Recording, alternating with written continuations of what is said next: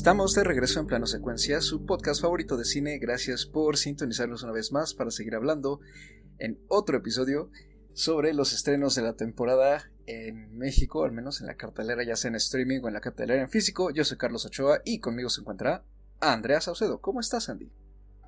Hola, ¿qué tal? Muy bien, muy contenta de, estar una vez más platicando sobre cine y ya listísima aquí hasta con un chocolatito muy muy a propósito de la charla de hoy.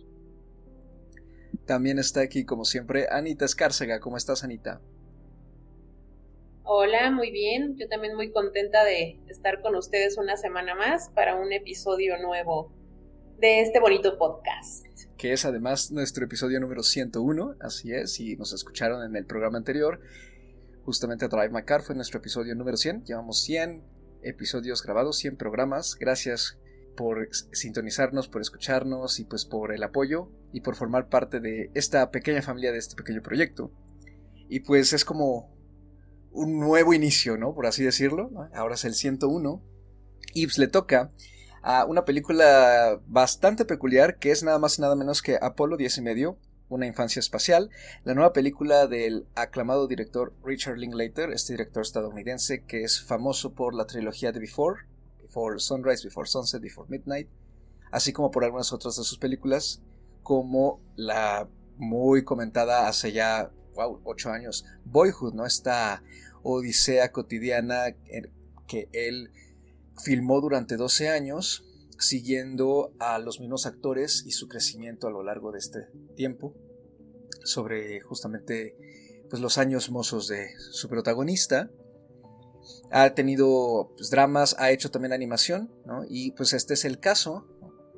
Apolo 10 y medio es una película animada, está escrita por él, producida también por el mismo Linklater y cuenta con las voces de Glenn Powell, Jack Black, Zachary Levi y Josh Wiggins. Está en Netflix, ha sido bastante aclamada por la crítica y bien recibida por la audiencia hasta donde se ve hasta, lo que va, ¿no? Ahora se estrenó a inicios de abril y Anita, cuéntanos rápidamente de qué trata Apolo 10 y medio, por favor. Bueno, pues Apolo 10 y medio nos va siguiendo a un niño que no, recuerdo si dicen su nombre en la película, pero vaya, se asume que es una película bastante autobiográfica, ¿no? Entonces, pues asumamos que es el mismo Linklater cuando era niño.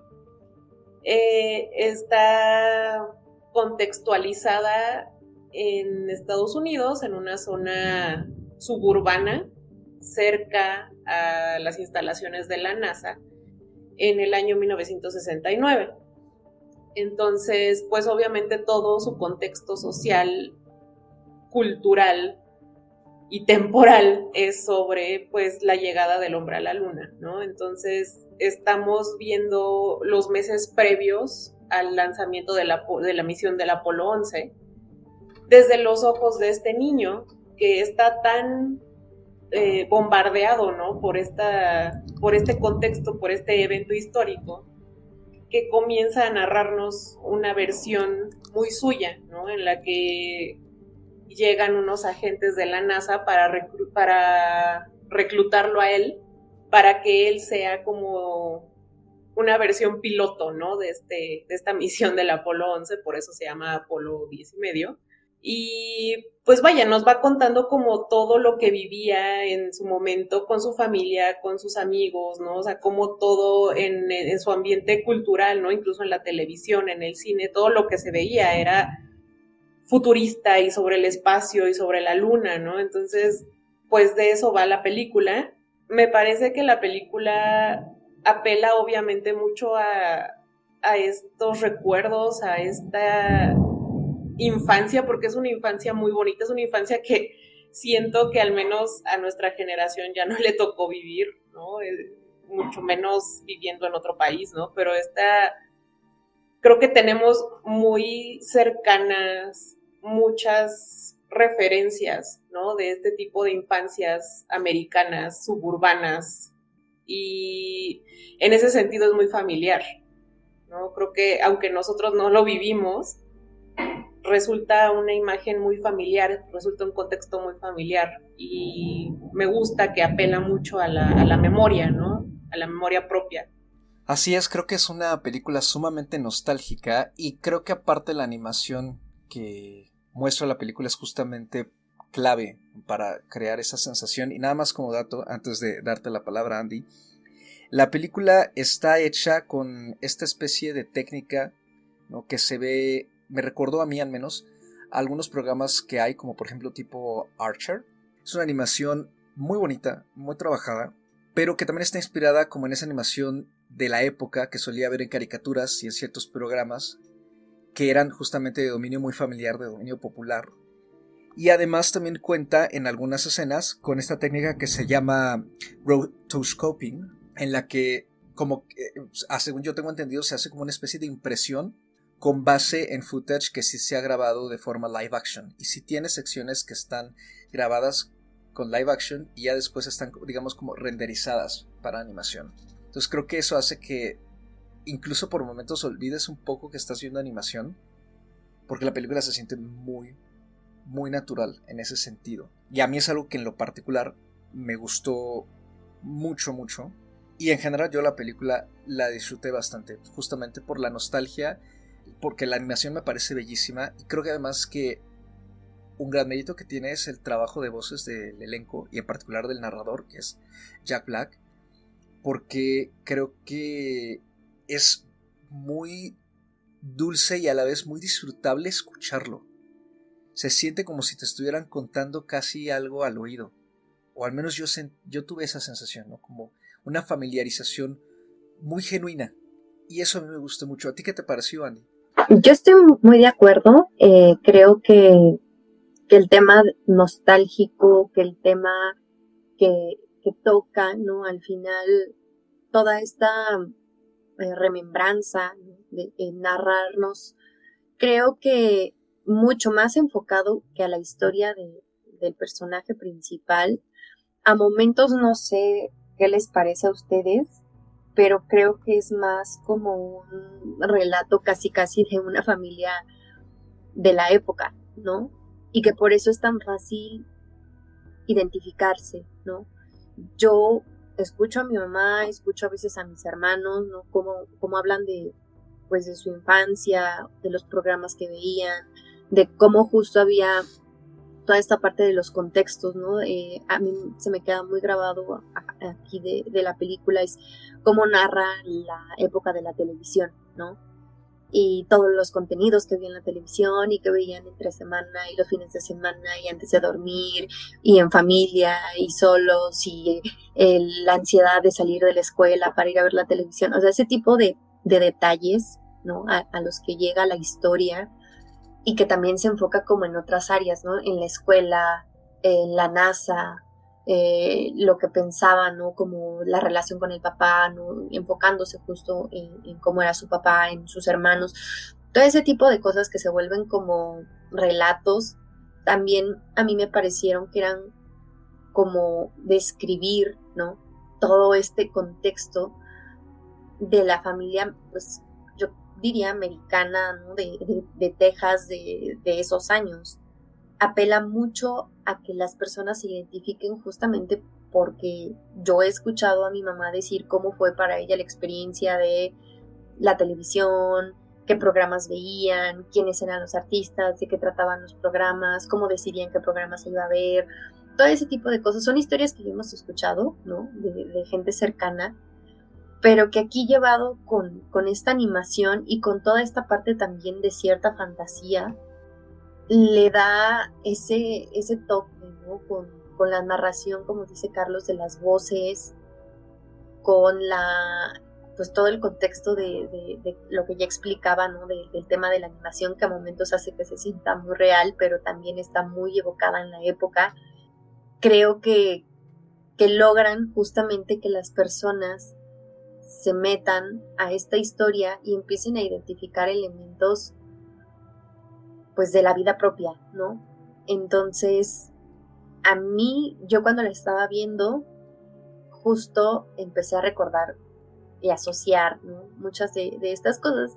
Y también pues cae en el tema de los estereotipos un poquito, de los clichés, de, de esta parte un poco política ¿no? que había en torno a la carrera espacial, a todo esto del espíritu americano, o a la idea de lo que tenemos nosotros de, de, pues, de los tejanos, ¿no? Entonces todo eso se vuelve muy entretenido, ¿no? No solo es la parte nostálgica, sino también lo entretenido que se vuelve y el humor que tiene, ¿no? Entonces, tiene muchos elementos, ¿no? A, destacar, pero yo en este caso la disfruté mucho.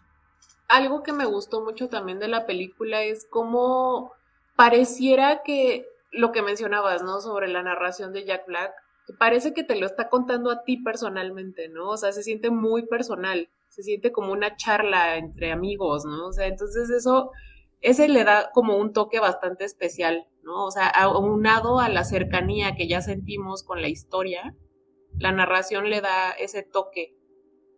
Y me gusta mucho también cómo dentro de toda la película te va metiendo estas pequeñas pues como anécdotas chiquitas que a lo mejor no tienen mucho que ver con el con, el foco, ¿no? De lo que es la carrera espacial y el Apolo 11 y etcétera, sino que son meramente de su familia, ¿no? Como de cuando su amigo se rompió el brazo o de cuando su hermano le encontraron las revistas porno en el cajón, ¿no? O sea, como estas pequeñas anécdotas que son muy personales y muy familiares pero que de cierta forma están insertadas dentro de esta película que en teoría nos está hablando de la carrera espacial y del Apolo 11 y no se siente como que sobren de ninguna manera, ¿no? Al contrario, le, van sumando a esta, a esta gran anécdota como veraniega, ¿no? De, de, los años 60, de finales de los años 60 y de cómo vive esta familia clase media, ¿no? incluso cuando cuenta cómo viven sus abuelos, ¿no? Y por qué eran así, ¿no? Eh, o sea, vienen de, una época de hambruna, entonces sus abuelos eran así por esto y esto y esto, ¿no? Entonces, a mí eso me gusta mucho, como que sí te mete muchísimo en su contexto, a pesar de que es un contexto que seguramente conocemos, ¿no? Porque pues vaya, todos sabemos lo que estaba pasando en el mundo en ese entonces, pero el que te lo cuente de una manera tan familiar, tan personal, le da un toque muy bonito. Entonces siento que te hace sentir una nostalgia por la nostalgia de alguien más. Sí, y creo que aparte es ahí también donde reside la universalidad, ¿no? Que evoca el cine, porque como bien han dicho ambas, o sea, pareciera ser que todo es demasiado específico en su contexto. Familia estadounidense, eh, los 60 en particular el 69, los programas de televisión que ven, que muchos a lo mejor aquí no los conocemos, o solo algunos, ¿no? Por ejemplo, Batman, O Flipper, por ejemplo, los que como que conseguían cruzar la frontera. Y ciertas eh, costumbres cotidianas, ¿no? De ese grupo poblacional en ese momento específico, en ese lugar en específico. Pero tienen ese elemento tan humano y Linklater lo sabe transmitir también mediante su guion, ya sea por la voz del narrador y al mismo tiempo por las imágenes y por cómo nos está mostrando esto visualmente, que consigue conectar con nosotros mediante lo que para la audiencia es también el recuerdo de una nostalgia pasada, sea la propia o incluso una prestada o contada, como bien decía Andy, ¿no? Que como que me hizo incluso recordar charlas, por ejemplo, en mi caso con mis abuelos, de cosas de su juventud. O sea, que obviamente no, no narran lo mismo que lo, los personajes de Linklater narran, pero es esa misma intención y esa misma sensación que nos crea escuchar ese tipo de historias, ¿no? Y evocarnos como casi a estar ahí, pero obviamente sin haberlo estado. Es una forma muy bonita de preservar y continuar el storytelling y la oralidad. Y lo rescato mucho porque junto con la combinación de la animación le da una cualidad mágica a toda la película. Entonces me parece un proyecto incluso entrañable. Y ahorita lo que mencionabas, Ana, de cómo justamente hace esta como digresión, pues es que tal cual, ¿no? Se hace esta pausa en la película clarísima de... Pero antes de continuar con la historia principal que les estoy presentando, déjenme contarles un poco sobre mí y mi familia. Y se extiende por una hora esa trama. Y yo he leído por las redes un poco este comentario de que pues parecía ser que la película no trata al final de nada, que es como otro ejercicio más, y ya lo hemos comentado aquí, lo comentamos con Belfast, lo comentamos también este... se, me, se me van ahorita los nombres en este momento, ¿no? Pero lo hemos comentado aquí recientemente, ¿no? Esta tendencia o moda que hay ahorita de los directores de regresar a sus infancias e inspirarse en ellas y de alguna manera tratar de explorar la época. Licorice Pizza también, por ejemplo, no acaba de pasar. Y está bien, eh, creo que funciona en distintos casos, pero a mí creo que aquí sí hay una clara intención de que la película sea más el slice of life que es típico del cine de Linklater, que el fuerte sean los diálogos y el desarrollo de personajes mediante sus acciones cotidianas y ciertos momentos y no tanto trama. Entonces, en ese sentido, la película sigue mucho la línea de Linklater como tal, como cineasta. Pero también creo que justo detrás de esta pareciera ser digresión extraña hacia pura contextualización, es ahí donde realmente está el núcleo de la película. Porque creo que al final lo que Apolo 10 medio propone es examinar entre con cierta ternura y con un ligero ojo crítico lo impresionante e importante que fueron los eventos históricos que estaba creando el propio Estados Unidos para la sociedad, o al menos una parte de la sociedad en ese entonces, y cómo eso ha pasado al imaginario colectivo estadounidense actual, y por las circunstancias que actualmente vivimos, volteando a verlos, vemos también eso de otra forma distinta. Podemos discernir exactamente dónde está lo nostálgico y lo que apela a las emociones y al mismo tiempo los discursos políticos y la vena de crítica social que mete el director y que está tratando también de plantearnos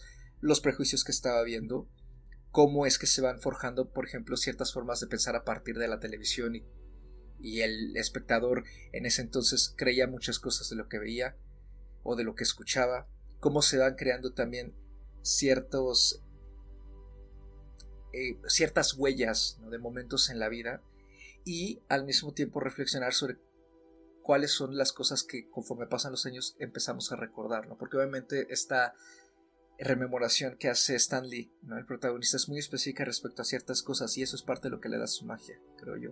Se acuerda de, de cosas muy particulares. La música, cierta canción en particular de su hermana, cierto momento que pasó en la televisión, eso hace que se sienta más humano.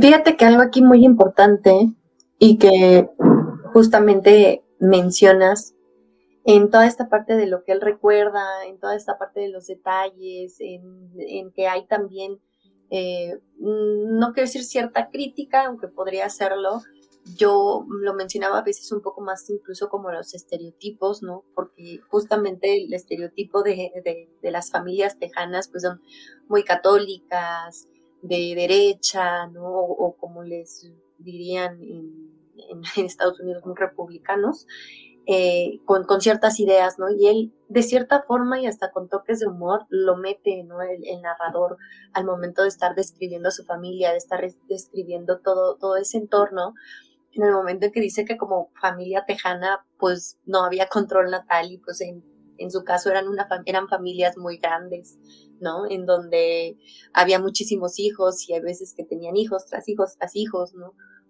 Son la parte de los abuelos que siempre estaban constantemente alimentándolos. Todo ese tipo de, detalles, incluso de, la escuela, de cómo era la educación y, de ciertas ideas, ¿no? Que, había. Todo eso es como ese reflejo, ¿no? Eh, eh, esa cierta crítica que no es crítica, pero que sí aborda como, como ciertos puntos, ¿no? Como, como dejándolos entrever, ¿no? Asomándolos en ciertos momentos. Y algo aquí que a mí me, me gustó mucho es justamente al tener este narrador, que es el mismo, es un narrador maduro, ¿no? Es un narrador, eh, ya es eh, alguien adulto, que te está narrando su infancia. Es como si como si estuviéramos hablando con dos personas, con el niño y con el adulto a la vez. y es esa perspectiva la que hace que, que, su madurez, ¿no? Se hable con ese niño soñador, ¿no? Y, de cierta forma, hay veces a momentos que las personas quisiéramos poder volver a hablar con ese niño y recordar todo lo que vivió ese niño y a lo mejor volver a sentir o a vivir o a experimentar las cosas de esa forma, ¿no? Por primera vez, la sorpresa, el mirar la televisión y tener un superhéroe o tener un programa favorito o simplemente maravillarte porque hay una carrera espacial cruzando la calle, como es su caso de él, ¿no? y que entres en esa fantasía, ¿no? En, ese sueño de decir un día yo voy a ir a la luna, ¿no? Y, a mí me van a escoger casi, casi como en un programa de televisión, como en una película, yo voy a ser la elegida y voy a ir al, al espacio. Ese tipo de cosas con las que juega el guion, ¿no? Y en este caso el director, para contarnos esta historia, me parece un recurso muy, muy bien hecho, porque usualmente cuando escuchamos narradores en las películas, a veces se vuelven muy eh, repetitivos, ¿no? De lo que estamos viendo con lo que están hablando. Y entonces el discurso se empieza a tornar un poco cansado o pesado. Y en este caso, como lo mencionaba, ¿no? Al ser la misma persona, ¿no? Es que está hablando de él mismo, que parecieran ser, pues, dos sujetos distintos, ¿no? El, adulto y el niño, conviven entre sí y hacen justamente esta transmisión ¿no? completa de, esas emociones, de, estas perspectivas, ¿no? de, lo que transmite toda esta nostalgia. Entonces, eso me gustó mucho y, y, justamente en términos de guion y muy de acuerdo con lo que dice Carlos, creo que está muy en línea de cierta forma con, con los trabajos anteriores. Y tiene mucho que ver con el tema de los diálogos, el tema de conocer mucho a los personajes a través del mismo diálogo y de su, de, su viva voz, ¿no? De sus experiencias, de sus pensamientos, de, de justamente sus gustos, las descripciones que hacen de, de, las cosas que están a su alrededor, ¿no? Todo este tipo de, de elementos, ¿no? Que son pues, mucho más eh, de viva voz y que también hacen que a veces haya menos acción, pero hay mucho más diálogo. Creo que alimentó muy bien y empató muy bien con el ritmo que llevaba la película, ¿no? O sea, porque a momentos lleva un ritmo como muy marcado, ¿no? Un montaje muy hecho de toda esta secuencia de, de, de la televisión o de cuando visita a los abuelos, y luego hace como esta pausa para la carrera espacial, y luego regresamos a la narración y la relación con los hermanos, y todo ese tipo de momentos tienen un ritmo y también hay un montaje muy específico, ¿no? Es el montaje mucho más empatado con el tema de la animación, pero el ritmo con el que está hecho el guion, los diálogos y las, las anécdotas que te van contando, ¿no? Están tan bien construidas que en ningún momento ni lo sientes acelerado, ni sientes que te estén contando algo que, se vuelva cansado y justamente logran mantener al espectador ahí porque si bien están apelando a esta nostalgia, hacen que todo lo que estés viendo, ¿no? Todas estas imágenes y todos estos diálogos eh, conecten, ¿no? Conecten y te mantengan eh, eh, siguiendo la historia. Entonces creo que que eso a mí también es algo que, me gustó mucho, cómo convivieron justo estos elementos en, la película. Y fíjate que no, no solamente empata y crea un buen equilibrio entre lo que te narra el narrador y lo que te muestra en pantalla, ¿no? O sea, no nada más está ahí el equilibrio, también me gustó mucho el equilibrio que logra entre justamente el sujeto adulto y el sujeto niño, porque por un lado en pantalla te están mostrando la manera en la que lo veía el niño, pero lo que te está narrando ya de adulto es ya con un entendimiento adulto, ya es con esa madurez de cuando piensas a, años atrás, en tu infancia, y entiendes por qué tus padres eran como eran, entiendes por qué, por qué el papá era tan aferrado, ¿no? A que le dieran hasta la última gota de gasolina. ¿Por qué la mamá dejó de tener hijos, ¿no? A mí eso me encantó, esa, esa parte de la anécdota me gustó muchísimo porque además dice mucho, ¿no? Engloba mucho todo el movimiento de la, de la revolución que fue la pastilla anticonceptiva en ese entonces, ¿no? Y, cómo, y cómo lo cuenta ahora el adulto de, ahora entiendo que yo fui el más chico y que mi mamá ya no tuvo más hijos porque empezó a tomar la, la píldora, ¿no? Entonces, eso, o sea, aunque sea un diálogo de una línea, engloba muchísimo, muchísimo contexto, muchísima historia, muchísima idea de lo que es esta sociedad en la que se está desenvolviendo. Y justo lo que me encanta es que crea este, este equilibrio entre lo que ve el niño, que no tiene ni idea de, de estas cosas que está contando el adulto, ¿no? Entonces, eso está padrísimo. Siento que te da una idea como mucho más global, mucho más comprensiva en un sentido inglés de la palabra, de lo que, de lo que te quiere contar, ¿no? En, su película, en su historia. Y justamente ese tipo de anécdotas, ¿no? Como lo de la mamá, ¿no? Son esos momentos en que a lo mejor parece ser que los dicen muy de paso, pero me parece que es una forma bastante natural y fluida de estar haciéndonos recordar ciertos hitos, digamos, que han marcado ¿no? la forma en que la sociedad ha cambiado y, digamos, lo que ha avanzado.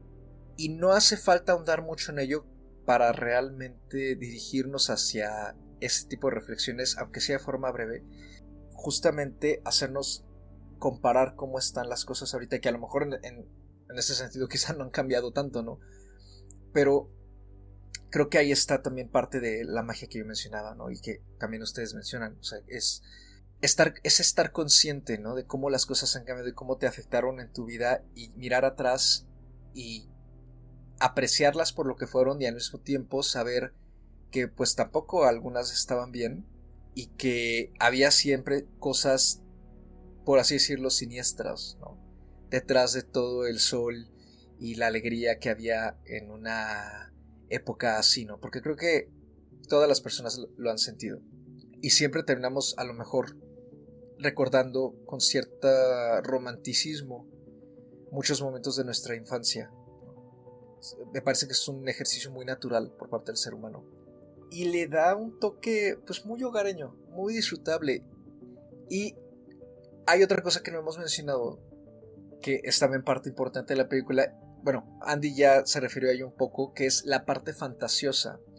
¿Qué les pareció toda esta como narrativa paralela que ya después enlaza en la última media hora con el despegue hacia la luna y esta misión, ¿no?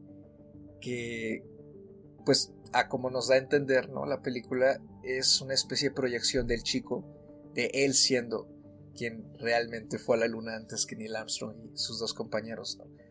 Que además es como muy natural también por, parte de juego de niños. Verse influenciado por los eventos que uno escucha, que a veces pueden ser eventos pues, sí, muy significativos de forma positiva y otros, por supuesto, que son trágicos, pero que también se vuelven incluso parte de la vida cotidiana y que de niño uno no los entiende. ¿Qué les pareció en general toda esa, digamos, esa última parte ya de la película?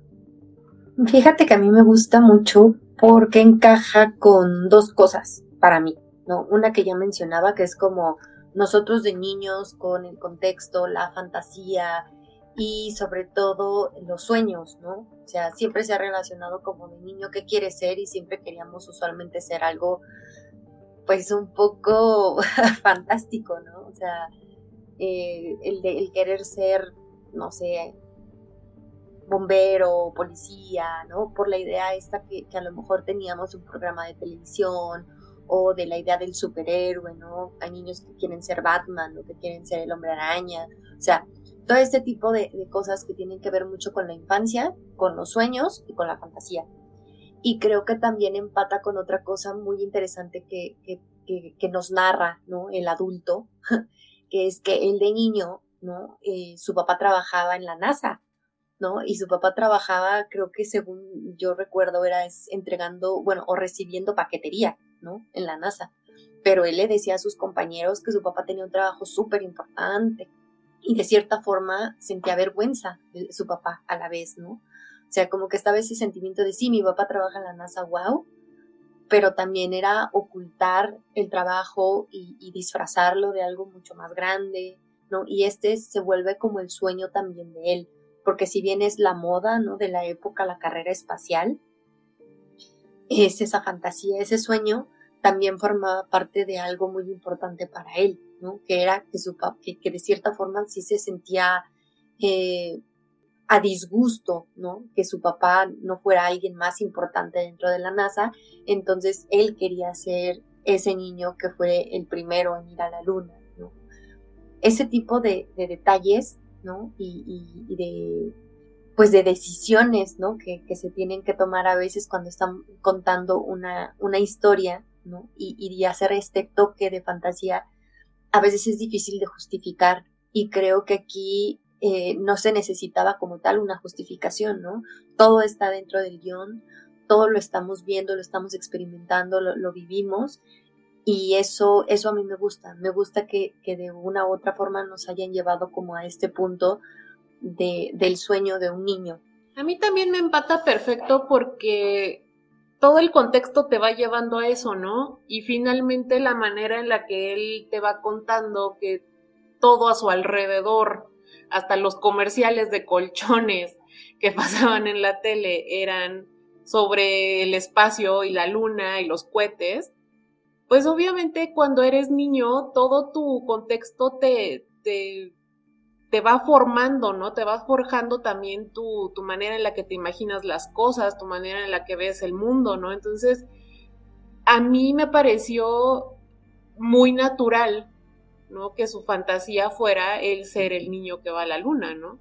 Seguramente soñaba con esas cosas todo el tiempo, ¿no? Entonces, creo que, que a lo mejor viéndolo como de, o sea, si tú lees la reseña de la película en Netflix, ¿no? Que dice que es este niño que va al espacio, dices, ay, qué locura, ¿no? Pero viendo la película es súper natural la manera en la que está insertada la, la fantasía de este niño, ¿no? Que, que hasta lo piensas y dices, pues claro, ¿cómo no va a soñar con eso si, si no hay otra cosa en su, en su contexto, ¿no? Entonces, empata súper bien también con lo que dice Andy, ¿no? Con esta, con esta como especie de vergüenza que sentía por el papá, ¿no? Porque no nada más lo, lo menciona en el sentido de que, ay, sí, trabaja en la NASA, pero pues es el, no sé, un trabajo que para él no es importante, ¿no?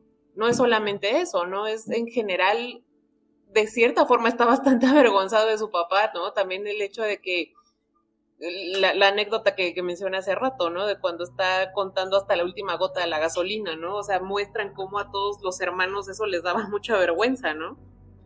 Entonces creo que encaja perfectamente bien toda la esta, esta segunda narrativa de la película se va entrelazando muy bien con, con lo otro, que yo estoy totalmente de acuerdo con lo que dices, Carlos. O sea, realmente el foco de la película es esta slice of life del, director. Más allá de la fantasía y que el Apolo 10 y medio y que el niño es astronauta, el foco verdadero es el contarte esta, esta historia, ¿no? ¿Sabes cómo se siente? Ahorita lo pensé, como desenterrar una cápsula del tiempo. No sé si ustedes de niños alguna vez lo hicieron. No, era como, como muy actividad infantil, ¿no? enterrar una cápsula del tiempo en el, en el patio de la escuela y se supone que la ibas a abrir 20 años después o 50 años después, una cosa así. Sí, creo que es una muy buena forma de describirla y también una muy buena forma de ir ya este, concluyendo esta breve discusión que estamos teniendo sobre Apolo 10 y medio.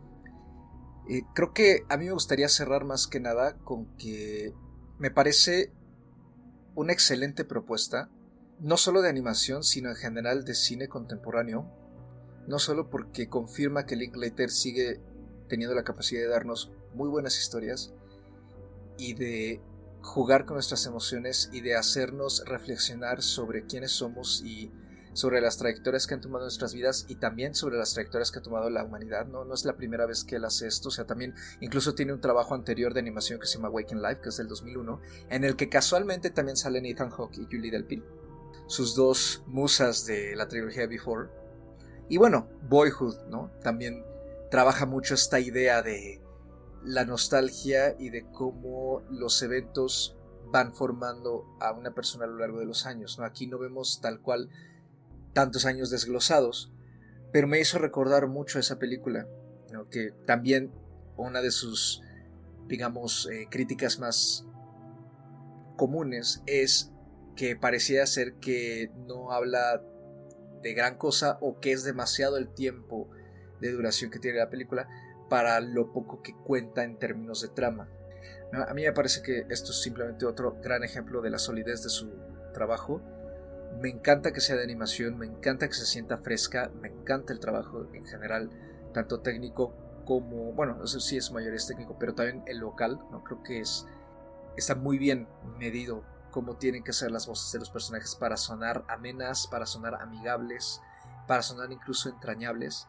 Y creo que también tiene planos muy bonitos conseguidos con la animación y momentos muy bellos y pues me parece que es una opción más que nada recomendable y yo personalmente sí lo dejaría como entre lo mejor que he visto hasta el momento de este 2022 y probablemente aparezca en mi lista final de este año. Y pues qué padre que está en Netflix con todo y que Netflix está ahorita tambaleándose, ¿no? Porque parece ser que, que por primera vez en mucho tiempo ha recibido un ligero golpe de reducción de suscriptores, pero pues bueno, ahí la pueden encontrar y este y yo de momento la cierro con cuatro estrellas bien sólidas. En mi caso, a mí me gustaría eh, cerrar un poco con, seguramente voy a sonar repetitiva, porque ya lo hemos dicho en, en, otras, en otros momentos, es este tema de la animación, ¿no? Y que se invita justamente a que vean este tipo de, películas por la idea de el género de animación es un género infantil, ¿no? o es un género para niños y siempre ha sido como un debate y ya hemos hablado aquí de que pues no, o sea, no es el caso, ¿no? Y, hay muchos directores y hay muchos eh, pues, ejemplos, ¿no? De, que la animación más bien es una herramienta, es un elemento, es un medio, ¿no? Que, sirve en este caso para contar historias y para contar historias de distintas formas. Que a lo mejor eh, pues de otra forma no podrían ser. El poder unir toda esta fantasía, los sueños, con, con, con, todo este retrato de, la realidad, con esta historia, creo que solo se puede conseguir muchas veces con animación. Y la animación también transmite emociones, también transmite un montón de, de recuerdos, de nostalgia, eh, que, también a veces de otra forma no podrían, no podrían ser. Y creo que esta película es un ejemplo de, muchos, de, muchas cosas que, la animación nos da y, las bondades que tiene y de que el, público no es infantil, o sea, el público podemos ser cualquiera y, disfrutarlo eh, de igual forma.